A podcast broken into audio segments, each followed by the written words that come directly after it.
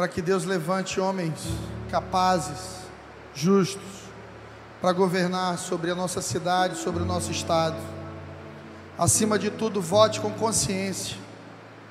Não vote por dinheiro, por emprego, por amizade. Vote em quem se preparou para ocupar aquele lugar, em quem tem temor a Deus. Amém? Às vezes eu encontro alguns irmãos que reclamam muito da situação política do Brasil, mas que não compreendem que a nossa, nós temos duas grandes armas de transformação social. A primeira delas, o voto. A segunda delas, capacitação. Assim que eu entrei aqui nessa noite, uma jovem me abraçou e disse: Pastor, estou indo para São Paulo, consegui uma vaga na ONU, Organização das Nações Unidas. Um sorriso do tamanho do mundo. Eu orei com ela e eu disse para ela: Deus, você que está te colocando lá, é o Senhor quem vai te conduzir, quem vai te levar, como Daniel na Babilônia, para fazer a diferença. Meu irmão, minha irmã, Seja qual for o lugar que Deus te colocou na sociedade, saiba que você ali é um agente de transformação. Alguém que todas as vezes que entra no trabalho deve declarar: assim na terra como no céu. Já disse isso e eu tenho dito por toda essa série, Cultura do Céu. Se o objetivo de Deus fosse apenas nos levar para o céu, é estranho que nós não já estejamos lá. Receberíamos a Cristo, morreríamos instantaneamente, ou seríamos levados rapidamente, mas nós recebemos a Cristo e permanecemos aqui. Por quê? Como eu disse, a terra não pode entrar no céu. A cultura da terra não entra no céu. Assim como a cultura do Egito não entrou na terra prometida. O povo ficou 40 anos dando voltas numa caminhada de 16 dias. Porque Deus precisava que o povo mudasse de mente. Porque se você não absorve a cultura do reino, você leva a cultura do Egito para o lugar da promessa. E a promessa não é somente um lugar, mas um recomeço, debaixo de uma nova mentalidade. O apóstolo Paulo diz: Não vos conformeis com esse mundo, não abrace a cultura do mundo, não priorize o que o mundo prioriza, não ame o que o mundo ama. Você está no mundo, mas é cidadão do céu. Você está no mundo, mas você é um estrangeiro em terra estranha, porque um dia todos nós seremos levados para a nossa pátria celestial e moraremos com o Rei dos Reis. Em Mateus capítulo 6, versículo 33, se você puder, abra sua Bíblia comigo. Jesus diz algo muito precioso sobre quais devem ser as nossas prioridades. Porque a sua prioridade revela o seu coração. Não adianta você dizer que ama a Deus se Deus não é prioridade na sua agenda. Hum. Eu repito, não adianta você dizer que ama a Deus se Deus não é a prioridade da sua agenda. Imagina que eu diga para os meus filhos que os amo, mas nunca tenha um tempo para eles. Imagina que eu diga para a Flávia que ela é a mulher da minha vida, mas na prática ela não tem a minha prioridade. Ou seja, se torna um amor de boca, de declarações, mas que não gera frutos, ações concretas que demonstrem que eu busco em primeiro lugar, ou que eu coloquei em primeiro lugar, Deus na minha vida. Jesus diz aqui, mas buscai primeiro o reino de Deus e a sua justiça, e todas estas coisas vos serão acrescentadas. A mensagem de hoje é uma mensagem de ensino, uma mensagem de exortação, de admoestação, para exortar teu coração. Eu não quero que você saia daqui machucado, ofendido, mas eu quero que você saia daqui convencido de que suas prioridades precisam ser as prioridades de Deus. Há uns anos atrás nós ouvíamos falar de católicos não praticantes, o que eu acho uma grande incoerência. Você professar uma fé que você não pode viver, não vive. E o IBGE já aponta, o IBGE já aponta evangélicos não praticantes. Gente que conhece os louvores, canta que é uma beleza, frequenta a igreja, mas não pratica. Isso faz de nós um povo incoerente, que sabe o que deve fazer, mas não faz. Isso tem prejudicado o nosso testemunho no Brasil. Cresce o número de pessoas feridas pela igreja, ou com alguma resistência com crentes, porque dizem assim: o povo de lá é igual a qualquer outro, a única diferença é que eles só falam de Deus. Eu gosto muito de refletir sobre essas coisas, porque eu creio numa igreja que é agente de transformação social.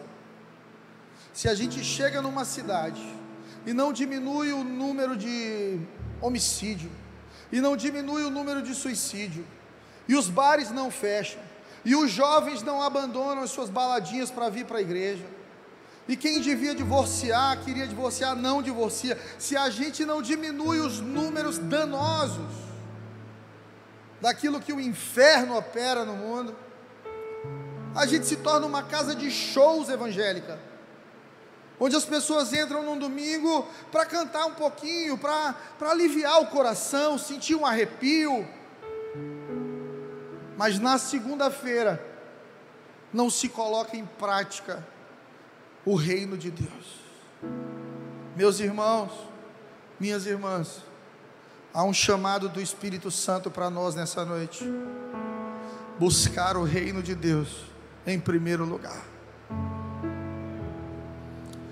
todas as outras coisas nos serão acrescentadas. Você está preocupado com dinheiro? Descansa, Ele é o dono de todo o ouro e de toda a prata. Você está preocupado com a sua saúde? Descansa, é o Deus que cura, é o Deus que sara. Está preocupado com a sua segurança? O guarda de Israel não dorme. Descansa. Há um chamado para que você coloque Deus em primeiro lugar. Há um grande pregador de liderança, John Maxwell, e ele diz o seguinte: coloque Deus em primeiro lugar, e você nunca estará em segundo. Quando você promove o reino, o reino te promove. Quando você escolhe Deus, Deus também decide entrar em todas as áreas confusas da tua vida e gerar transformação. A nossa prioridade é o mundo de Deus. A cultura atual, a cultura em que nós estamos vivendo hoje, critica posicionamentos bíblicos, critica a igreja, chamam a igreja de arcaica por causa de toda essa influência e agenda cultural. Ser crente hoje é ser arcaico. Não transar antes do casamento é ser arcaico. Surge dentro da igreja moderna um pensamento: a Bíblia é a palavra de Deus ou a Bíblia contém a palavra de Deus? E quando se começa a questionar fundamentos básicos, bíblicos dentro das igrejas, nós começamos a arriscar, não nós, mas a próxima geração. Eu aprendi que tudo que uma geração tolera, a próxima tratará como normal. Se você tolera o pecado dentro da sua casa hoje, seus filhos vão tratar como normal. Se você tolera uma vida que não prioriza Deus hoje dentro da sua casa, seus filhos de maneira nenhuma vão priorizar Deus e seus netos muito menos. Entenda, você não é responsável por si só, mas há uma tocha na tua mão que te responsabiliza por plantar firmes fundamentos para as próximas gerações.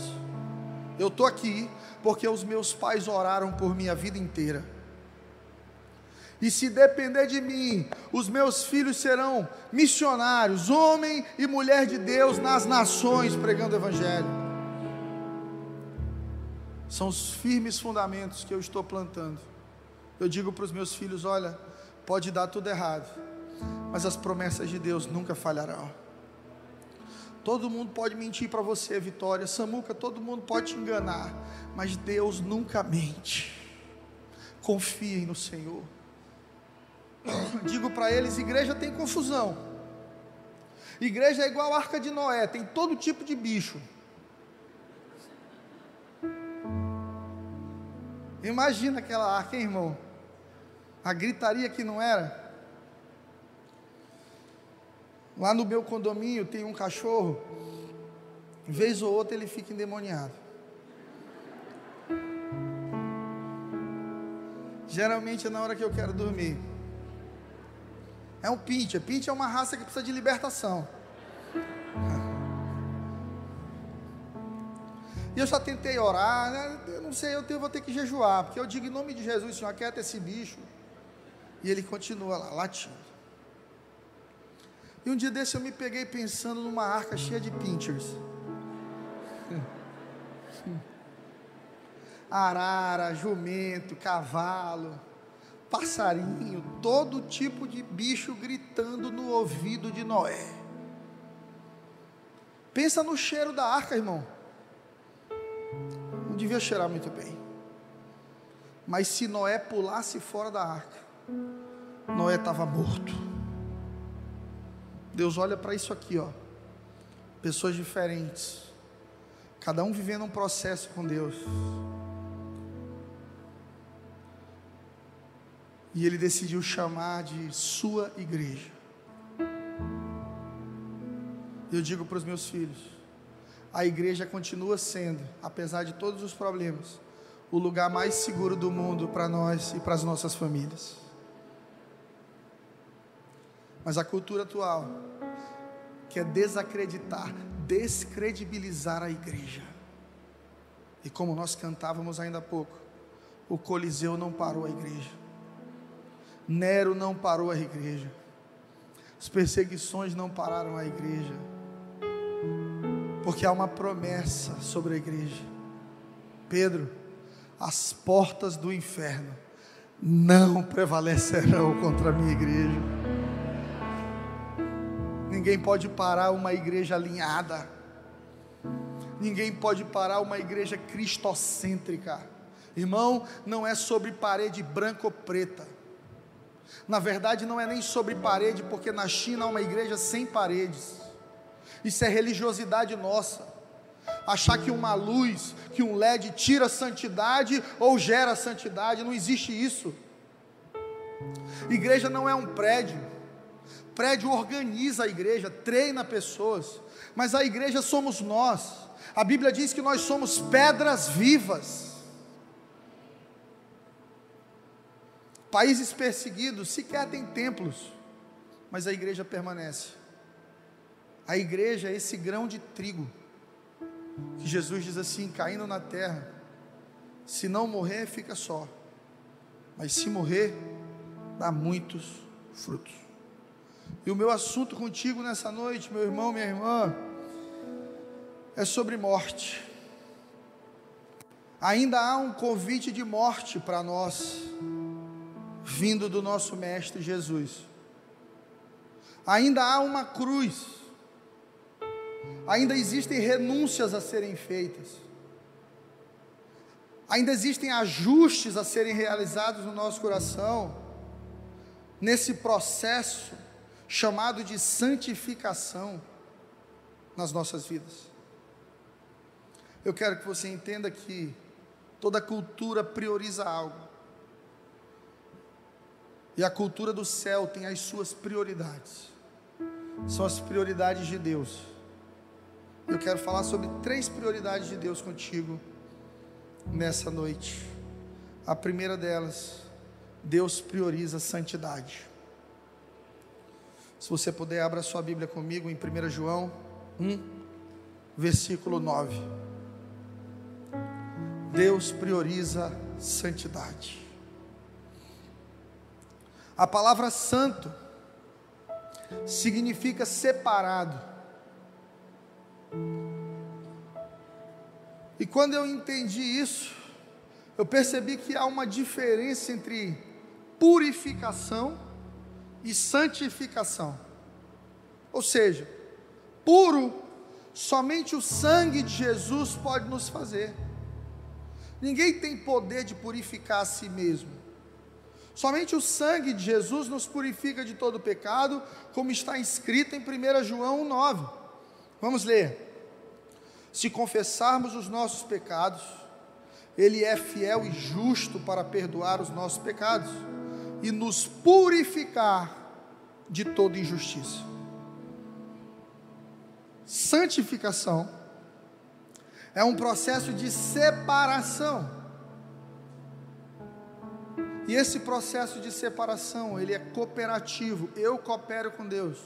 Eu decido me separar para ele.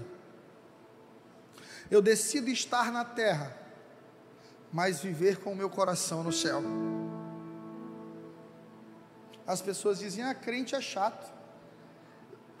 crente não bebe, crente não fuma, crente só, só depois que casa, que pode namorar. Crente, crente não pode ficar com cinco na mesma noite, como se fosse uma grande vantagem.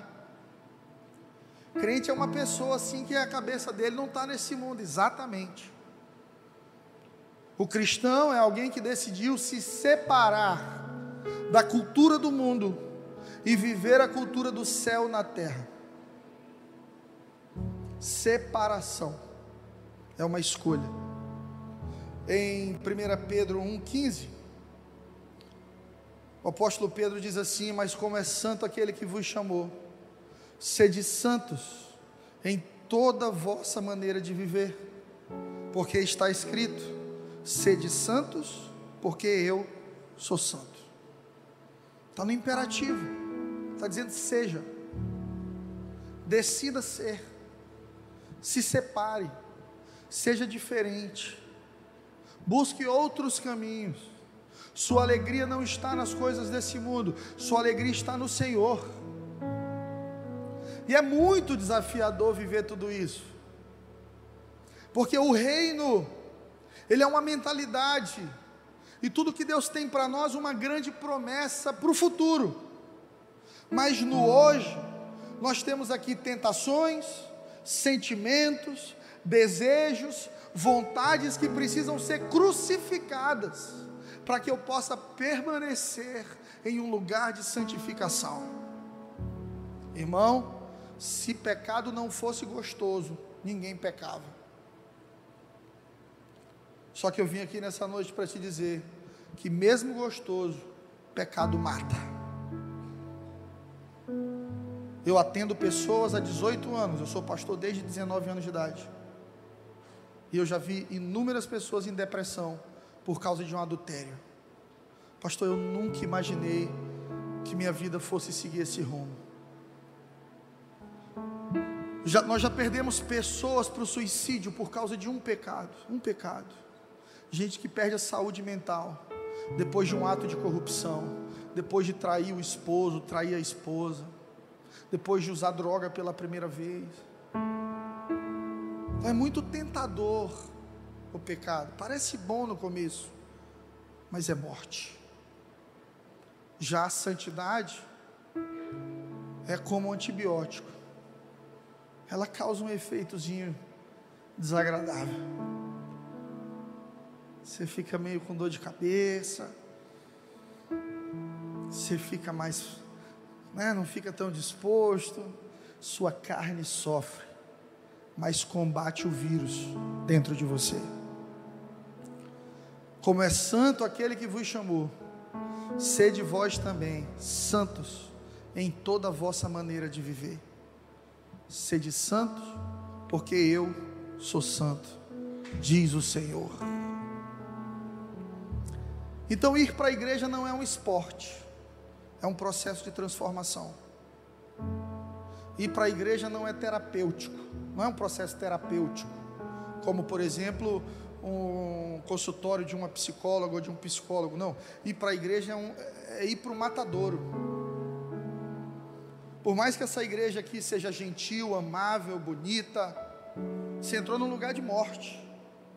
O projeto de Deus contigo aqui é que você morra e que você nasça de novo, com um novo coração, uma nova mente, uma cultura do céu que agora vai conduzir todos os seus passos.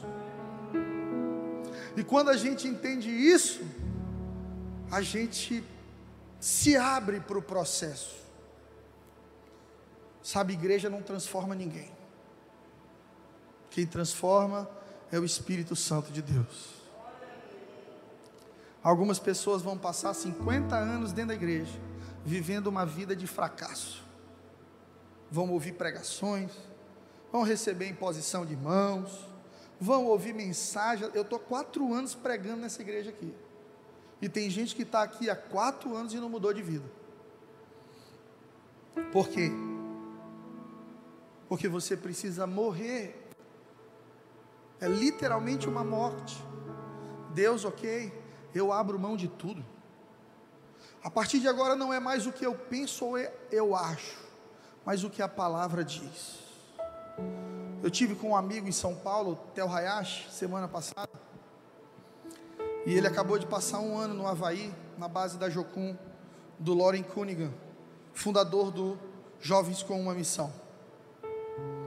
E conversando com o Loren Cunningham, ele perguntou o que, é que o Loren achava para o Brasil, o que o Brasil deveria ter como prioridade.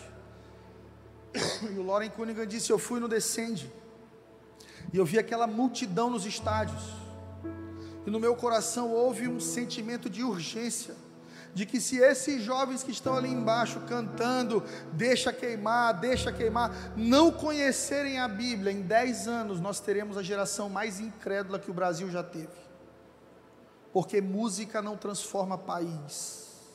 O que transforma país é uma cultura que promove a palavra de Deus.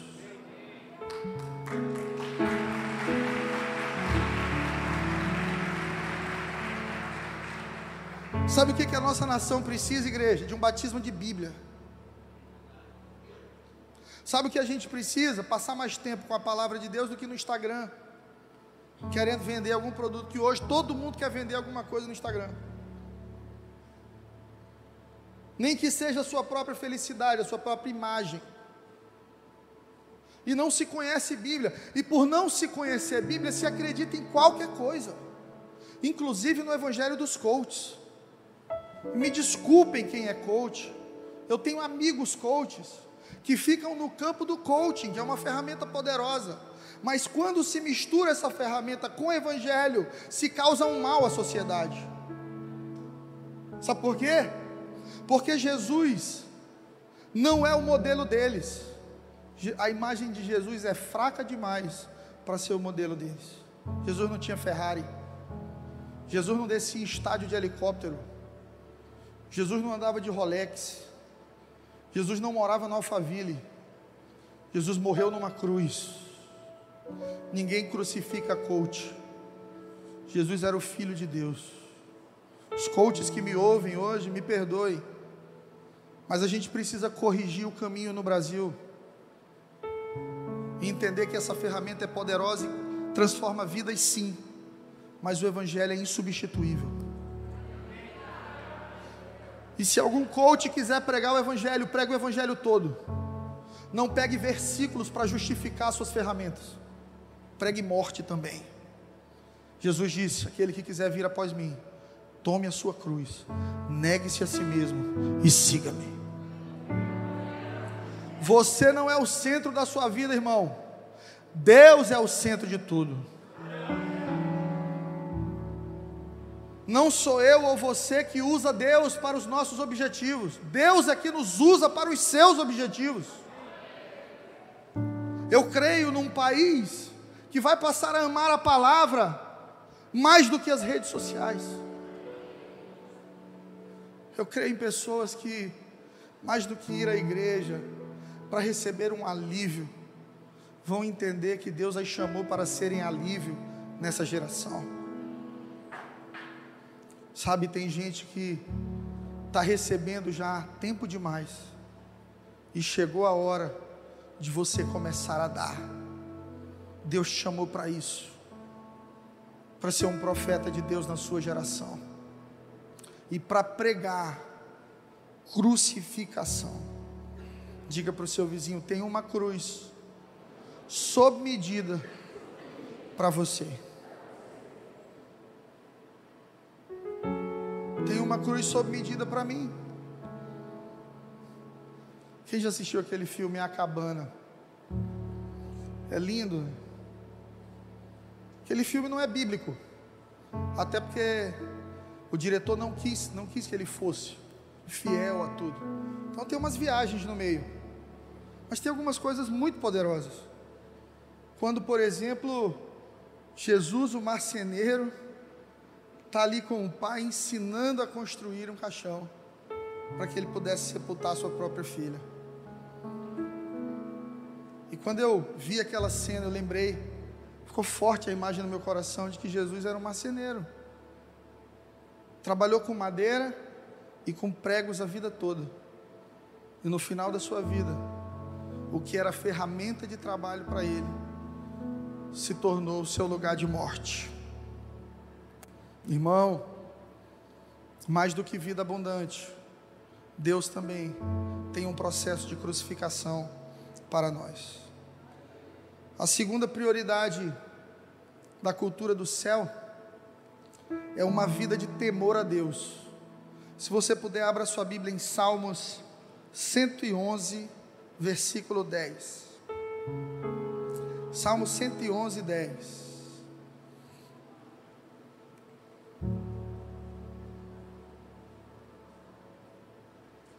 É prioridade do céu que você tenha uma vida de temor a Deus.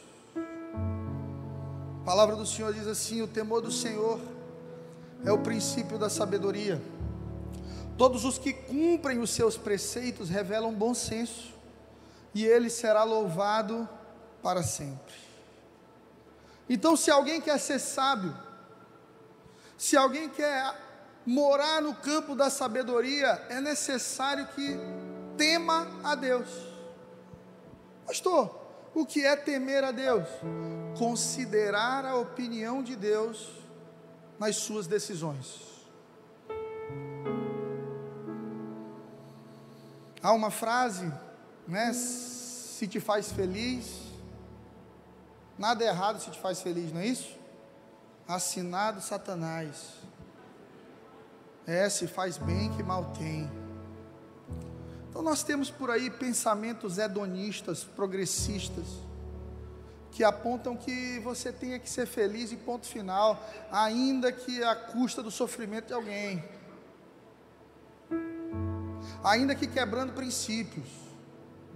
E bem, nós temos aqui um rei como Salomão, em Eclesiastes 12, 3, depois de haver provado de todas as riquezas, depois de haver experimentado de tudo, construído tudo, 1.300 mulheres na vida dele, essa é a média do que Salomão arrumou para a vida dele, 1.300 sogras.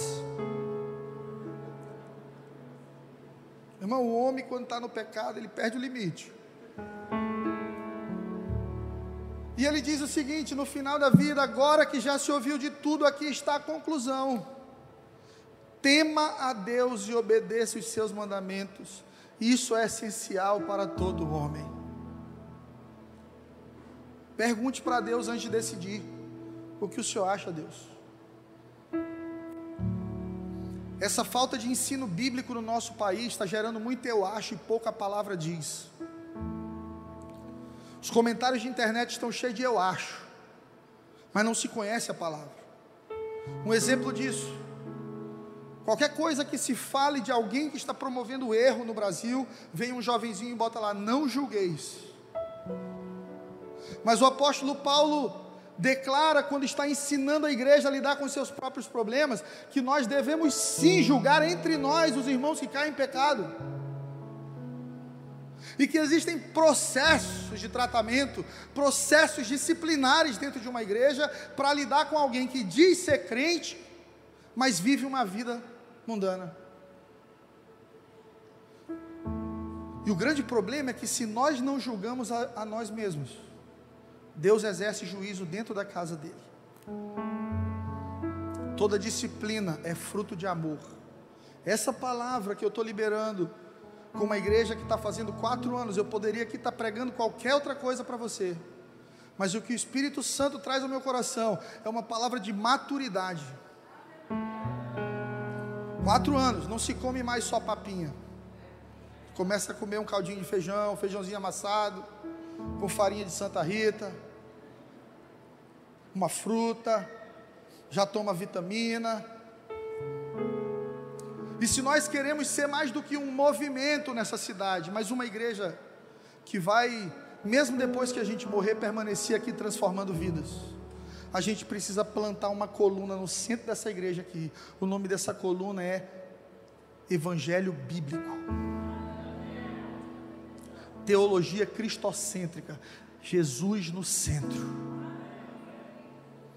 Temor a Deus é considerar o que Deus pensa antes de fazer. Então, teu namorado quer te levar no motel.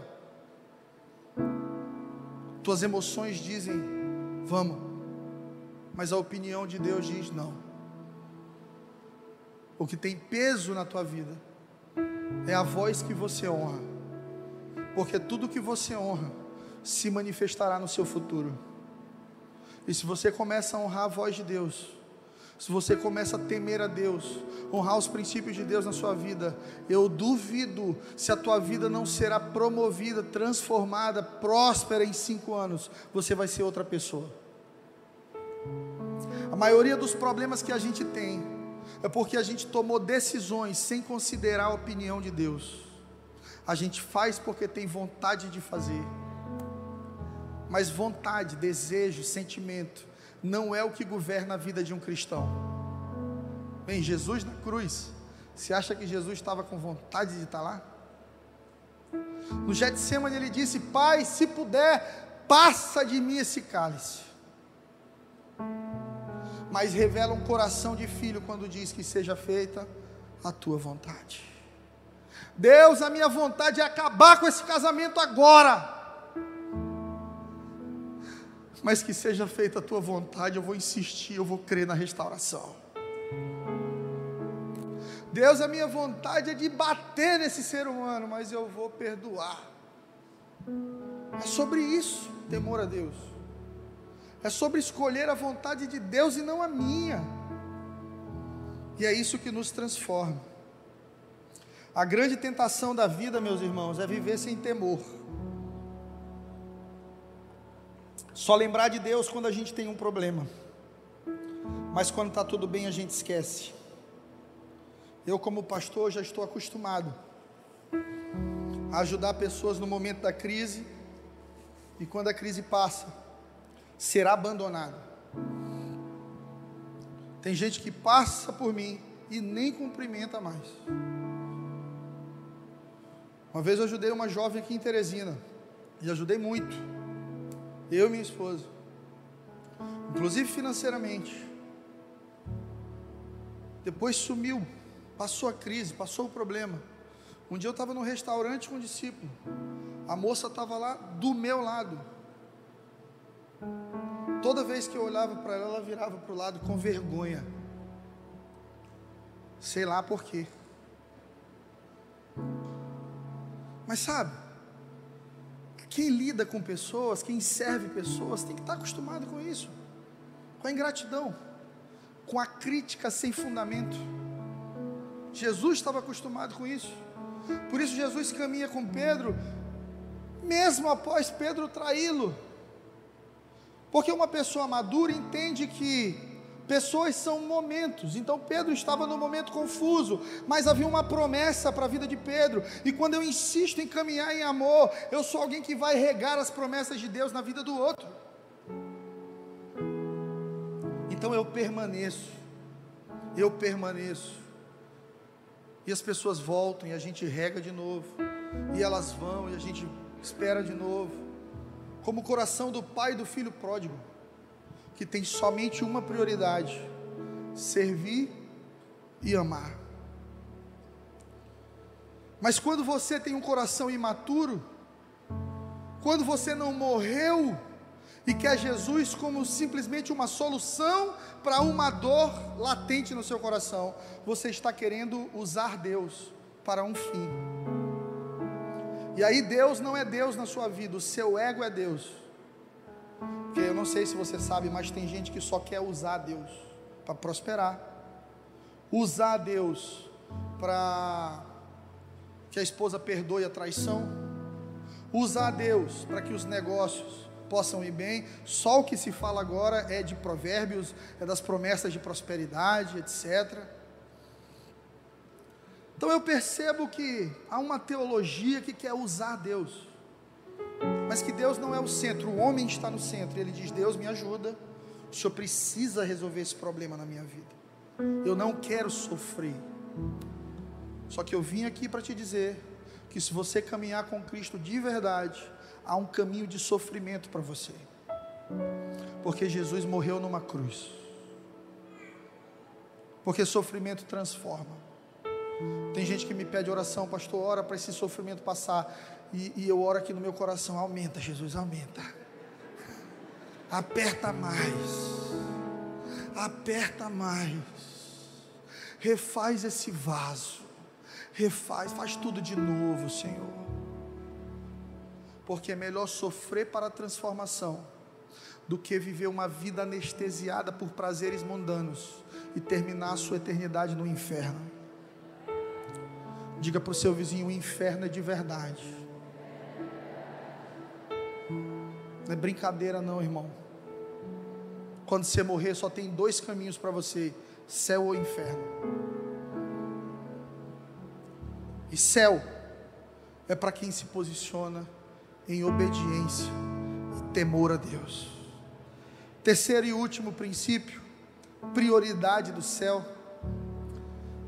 é viver uma vida semelhante à de Cristo. Em 1 João capítulo 2, versículo 6, a palavra do Senhor diz assim: aquele que diz estar nele deve andar como ele andou. Quem achou, diga amém. Aquele que diz estar nele deve andar como ele andou. Isso me faz entender que a pessoa pode ser pastora, pastor, apóstolo, apostila. Se não anda como ele andou, não está nele. Qual é o filtro de alguém que vive na presença de Deus aqui, querido? Andar como Jesus andou. Pode falar bonito, pode usar ferramenta de PNL, pode ter dinheiro, pode fazer o que for. Se não anda como Cristo andou, eu rejeito a mensagem. Uma igreja forte, uma igreja viva, uma igreja saudável, é uma igreja de pessoas que decidiram priorizar andar como Jesus andou. Eu te pergunto como é que Jesus andava? O que que Jesus priorizava? Dinheiro? Fama? Seguidores? Preocupações ministeriais? meu ministério precisa romper, meu ministério precisa crescer. Em momento nenhum você vê Jesus preocupado com isso. Até quando ele está ali pregando para uma multidão de pessoas famintas. Ele está ali com os discípulos, eles estão conversando, e aí, o que a gente vai fazer? Em cima da hora. Se fosse eu, já tinha 15 dias que eu estava programando pão, chorando desconto com o padeiro. Já estava botando os adesivinhos no pão, Igreja Angelim Teresina, volte. Esperamos sua próxima visita. Eu tinha combinado com algum discípulo para fazer o louvor. Alugava um painelzinho de LED, botava no topo da montanha.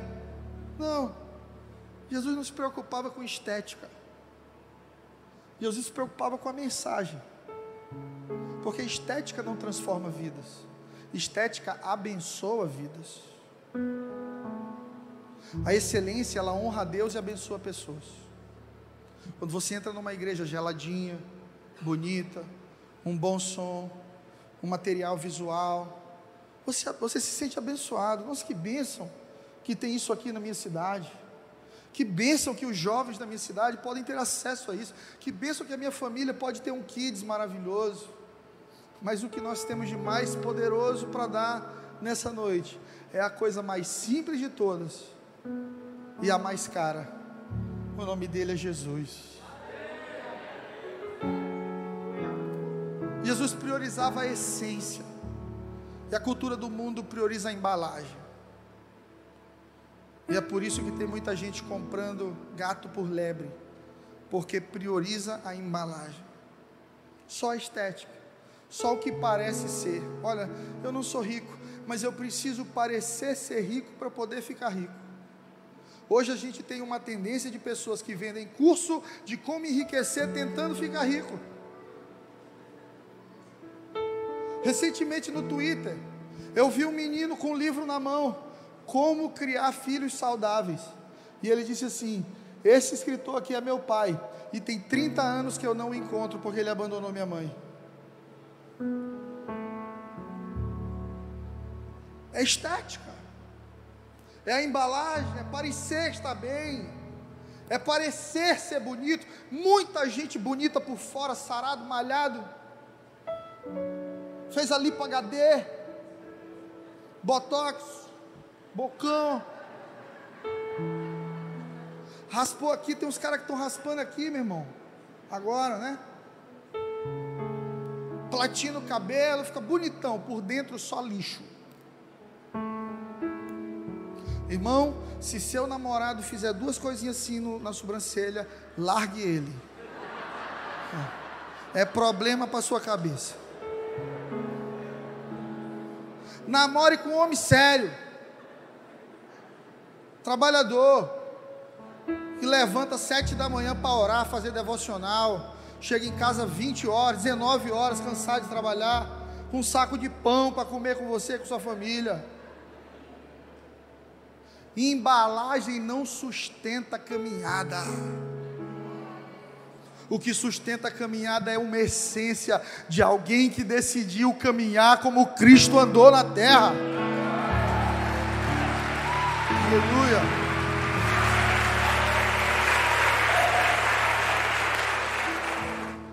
Nós somos uma igreja de embalagem muito bonita.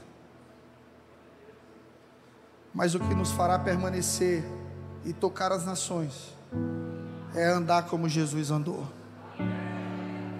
é viver a essência do nosso Mestre. Qual era a prioridade de Jesus? A prática da palavra, viver a palavra.